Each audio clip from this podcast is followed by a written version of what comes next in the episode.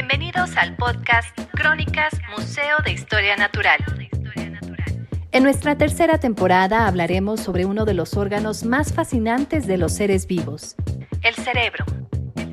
En los humanos, este órgano controla funciones esenciales como las motoras y aspectos tales como el razonamiento, la expresión emocional y la memoria.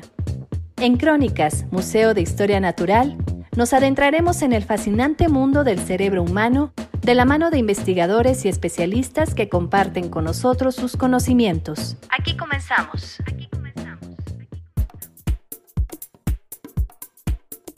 Hola, ¿qué tal? Bienvenida y bienvenido al podcast del Museo de Historia Natural de la Universidad Michoacana.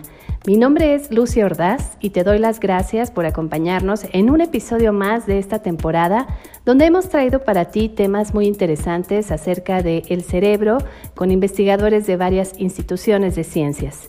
En esta ocasión te compartimos una charla con la doctora en ciencias Blanca Erika Gutiérrez Guzmán. Ella es bióloga egresada de la Universidad Michoacana de San Nicolás de Hidalgo, con maestría en ciencia del comportamiento, opción neurociencias, obtenida en el Instituto de Neurociencias de la Universidad de Guadalajara y doctorado en ciencias biomédicas del Instituto de Neurobiología de la UNAM así como una estancia postdoctoral en el Departamento de Ciencias Psicológicas y del Cerebro de la Universidad de Indiana en Estados Unidos.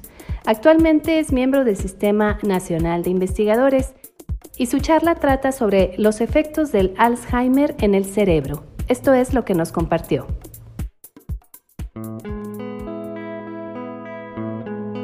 Doctora Blanca, de manera breve, platíquenos qué es la enfermedad del Alzheimer, cómo se manifiesta. La enfermedad de Alzheimer es la principal causa de demencia en el mundo. Se han hecho estimaciones y se sugiere que para el año 2050 habrá 152 millones de personas con algún tipo de demencia. El síntoma temprano más común del Alzheimer es la dificultad para recordar información recién aprendida esto se debe a que el cerebro sufre alteraciones en su funcionamiento y las áreas relacionadas con el aprendizaje y la memoria son las que principalmente se ven afectadas. A medida que el Alzheimer avanza en el cerebro, se van agravando los síntomas y entre empieza a aparecer desorientación, cambios de humor y el comportamiento. Cada vez más hay confusión grave en relación con eventos, horas y lugares. Y ya en una etapa más avanzada ocurre la pérdida de memoria y cambios en el comportamiento, pero más graves. Y Finalmente ocurre dificultad para hablar, tragar y caminar hasta generar dependencia total del cuidador. Generalmente cuando el paciente inicia con los síntomas, en el cerebro ya han ocurrido muchos cambios que conllevan al mal funcionamiento en la comunicación de las neuronas. Generalmente estos cambios en el cerebro que no son perceptibles conductualmente eh, ocurren alrededor de 30 años antes de que aparezcan los primeros síntomas. Así pues, la enfermedad de Alzheimer es neurodegenerativa, ya que causa daño del cerebro, ocasionando muerte neuronal. Además, puede ser crónica y progresiva, ya que puede durar mucho tiempo la enfermedad y el daño en el cerebro puede aumentar con el tiempo, así como los síntomas se van agudizando. Cuéntanos, ¿qué sucede en el cerebro de una persona con Alzheimer? Nuestro cerebro tiene alrededor de 100 mil millones de neuronas, que son las células principales de nuestro cerebro, y a través de la comunicación entre ellas se forman redes especializadas para que podamos realizar funciones de nuestra vida diaria como el pensar, el aprender, el recordar, oler o escuchar. Para hacer su trabajo, las neuronas del cerebro funcionan como pequeñas fábricas. Reciben suministros, generan energía, construyen equipos y se deshacen de los desperdicios. Además, eh, procesan, almacenan información y se comunican con otras células. Para mantener todo el sistema en funcionamiento se requiere la coordinación y grandes cantidades de combustible y oxígeno. Entonces, lo que se sugiere es que durante la enfermedad de Alzheimer se ve afectado el funcionamiento de estas pequeñas fábricas. Eh, ocurren daños a diferentes niveles del sistema y se va extendiendo. Conforme se va extendiendo, las células pierden su capacidad de trabajar y finalmente mueren. A través del estudio y análisis post-mortem de los cerebros de pacientes que han tenido la enfermedad de Alzheimer, se ha podido identificar a nivel global o macroscópico que ocurre un encogimiento de la corteza cerebral, es decir, ocurre la muerte de neuronas y la pérdida de tejido cerebral. Este encogimiento es especialmente severo en, el hipocampo, un área de la corteza muy importante para la formación de los recuerdos. Por lo tanto, la atrofia de esta estructura conlleva a la pérdida de la memoria, la cual es una de las principales síntomas en los pacientes con la enfermedad de Alzheimer. Otra de las características eh, en los cerebros de estos pacientes es que, es que los ventrículos se vuelven más grandes los ventrículos son espacios llenos de líquido en el cerebro que le permiten amortiguarlo. Uno de los objetivos en la investigación de esta enfermedad es determinar qué causa la muerte de las neuronas y por qué en principio ocurre en regiones específicas del cerebro.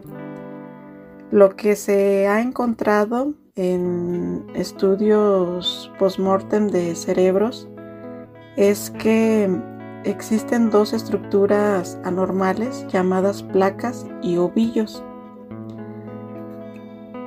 ¿Qué son las placas? Las placas son depósitos de un fragmento de proteína llamado beta amiloide. Este, esta se acumula en los espacios entre las células nerviosas. Y los ovillos son fibras retorcidas de una proteína que se llama tau. Y esta se acumula dentro de las células. Lo que se sugiere es que la acumulación de estas dos proteínas, beta-amiloide y tau, bloquean la comunicación entre las neuronas y altera los procesos que se necesitan para que pueda sobrevivir, conllevando a, la muerte de estas con el paso de los del tiempo. Un punto interesante es que si bien las, autopsias o estudios post-mortem de, cerebros eh, muestran que la mayoría de las personas desarrollan algunas placas y ovillos con la edad, las personas con Alzheimer en particular tienden a desarrollar mucho más y con un patrón predecible estas proteínas. La acumulación de estas proteínas em, inicia en áreas importantes para la memoria, como es el hipocampo y la corteza entorrinal, y de ahí se van extendiendo hacia otras regiones cerebrales. Entonces, la destrucción y la muerte de las células nerviosas eh, generadas por la acumulación de estas proteínas conlleva a fallas en la memoria, cambios en la personalidad, problemas para desarrollar actividades diarias y otros síntomas característicos de la enfermedad de Alzheimer. ¿Las personas con esta enfermedad tienen posibilidad de recuperarse? Como ya lo mencioné, el Alzheimer es una enfermedad neurodegenerativa y progresiva. Generalmente las funciones que se pierden son difíciles de recuperar. Actualmente las terapias, ya sean farmacológicas o de estimulación cognitiva, se han enfocado en tratar el deterioro cognitivo, Con esto lo que se hace es enlentecer la progresión de los síntomas y con ello pues mejorar la calidad de vida del paciente y del cuidador. Además, eh, lo que se pretende es evitar llegar a la fase de dependencia total de, un cuidador. Mm, se sabe que hay ventanas de tiempo en las cuales se puede actuar para retrasar, retrasar o hacer más lenta la progresión neurodegenerativa. Con relación a esto, hay muchos investigadores en el mundo que están estudiando nuevas formas para tratar la enfermedad y con la incorporación de nuevas tecnologías se han enfocado en tratar de identificar nuevos marcadores tempranos, es decir, antes de que inicien los síntomas. Esto con el objetivo de retrasar el inicio o incluso evitar el desarrollo de la enfermedad. Sin embargo, a pesar de que se han logrado importantes avances en los últimos años con respecto a, la enfermedad, aún no está totalmente claro las causas y general la fisiopatología de la enfermedad. Por lo tanto, es importante que se siga realizando investigación para lograr un mayor conocimiento de esta enfermedad y con ello desarrollar nuevas terapias más eficaces que actúen sobre todo en esa ventana de tiempo que es antes de que inicien los síntomas. ¿Existe alguna forma de evitar o prevenir esta enfermedad? Así es, principalmente reduciendo los factores de riesgo. En la enfermedad de Alzheimer se sabe que menos del 1% de los casos son genéticamente determinados. Esto significa que el 99% de los casos de enfermedad de Alzheimer son casos esporádicos en los que, por lo que se sabe hasta ahora, la enfermedad se origina por una interacción entre una predisposición genética y los factores ambientales como nuestro estilo de vida. Entonces, hay personas que pueden tener una predisposición a desarrollar la enfermedad, sin embargo, con cuidados y hábitos de vida saludable pueden prevenirla. La intervención sobre los factores de riesgo, sobre todo que son modificables en la enfermedad, es lo que constituye en la actualidad una de las alternativas más eficaces para la prevención activa de, la enfermedad y la reducción de, de su incidencia. Pero, ¿cuáles son esos factores de riesgo? Se sabe que en la mayoría de los casos la enfermedad se, puede desarrollar por factores como la diabetes, la hipertensión arterial, sobre todo en edad media de la vida, la obesidad en edad media de la vida, el tabaquismo, la inactividad física, la depresión, la inactividad cognitiva o bajo nivel educativo, el aislamiento social y el consumo excesivo de alcohol y azúcar. Así que de acuerdo a la Organización Mundial de la Salud, sugiere que, que se trate de contrarrestar estos factores. Y él lo menciona, lo que es bueno para el corazón es bueno para el cerebro.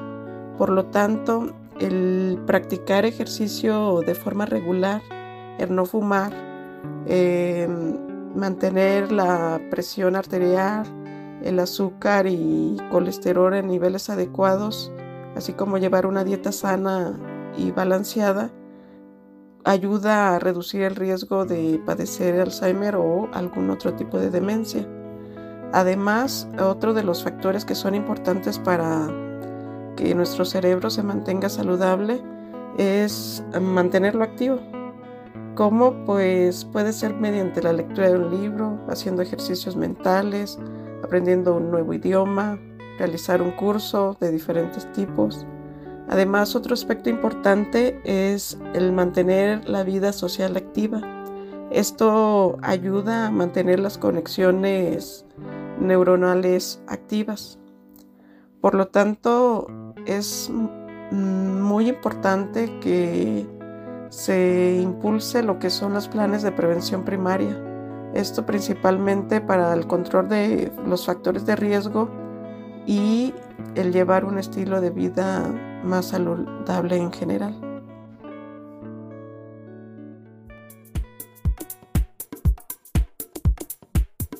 De esta forma agradecemos a la doctora en ciencias Blanca Erika Gutiérrez Guzmán habernos compartido su charla sobre los efectos del Alzheimer en el cerebro. Te invitamos a que si crees que esta información le puede ser de utilidad a alguien más, le compartas este episodio y te invitamos también a que nos acompañes la próxima semana con un tema más sobre el cerebro. Te esperamos. Gracias por compartir con nosotros este viaje por el maravilloso mundo del cerebro humano. Te invitamos a acompañarnos la próxima semana para seguir conociendo sobre este fascinante tema. Hasta pronto.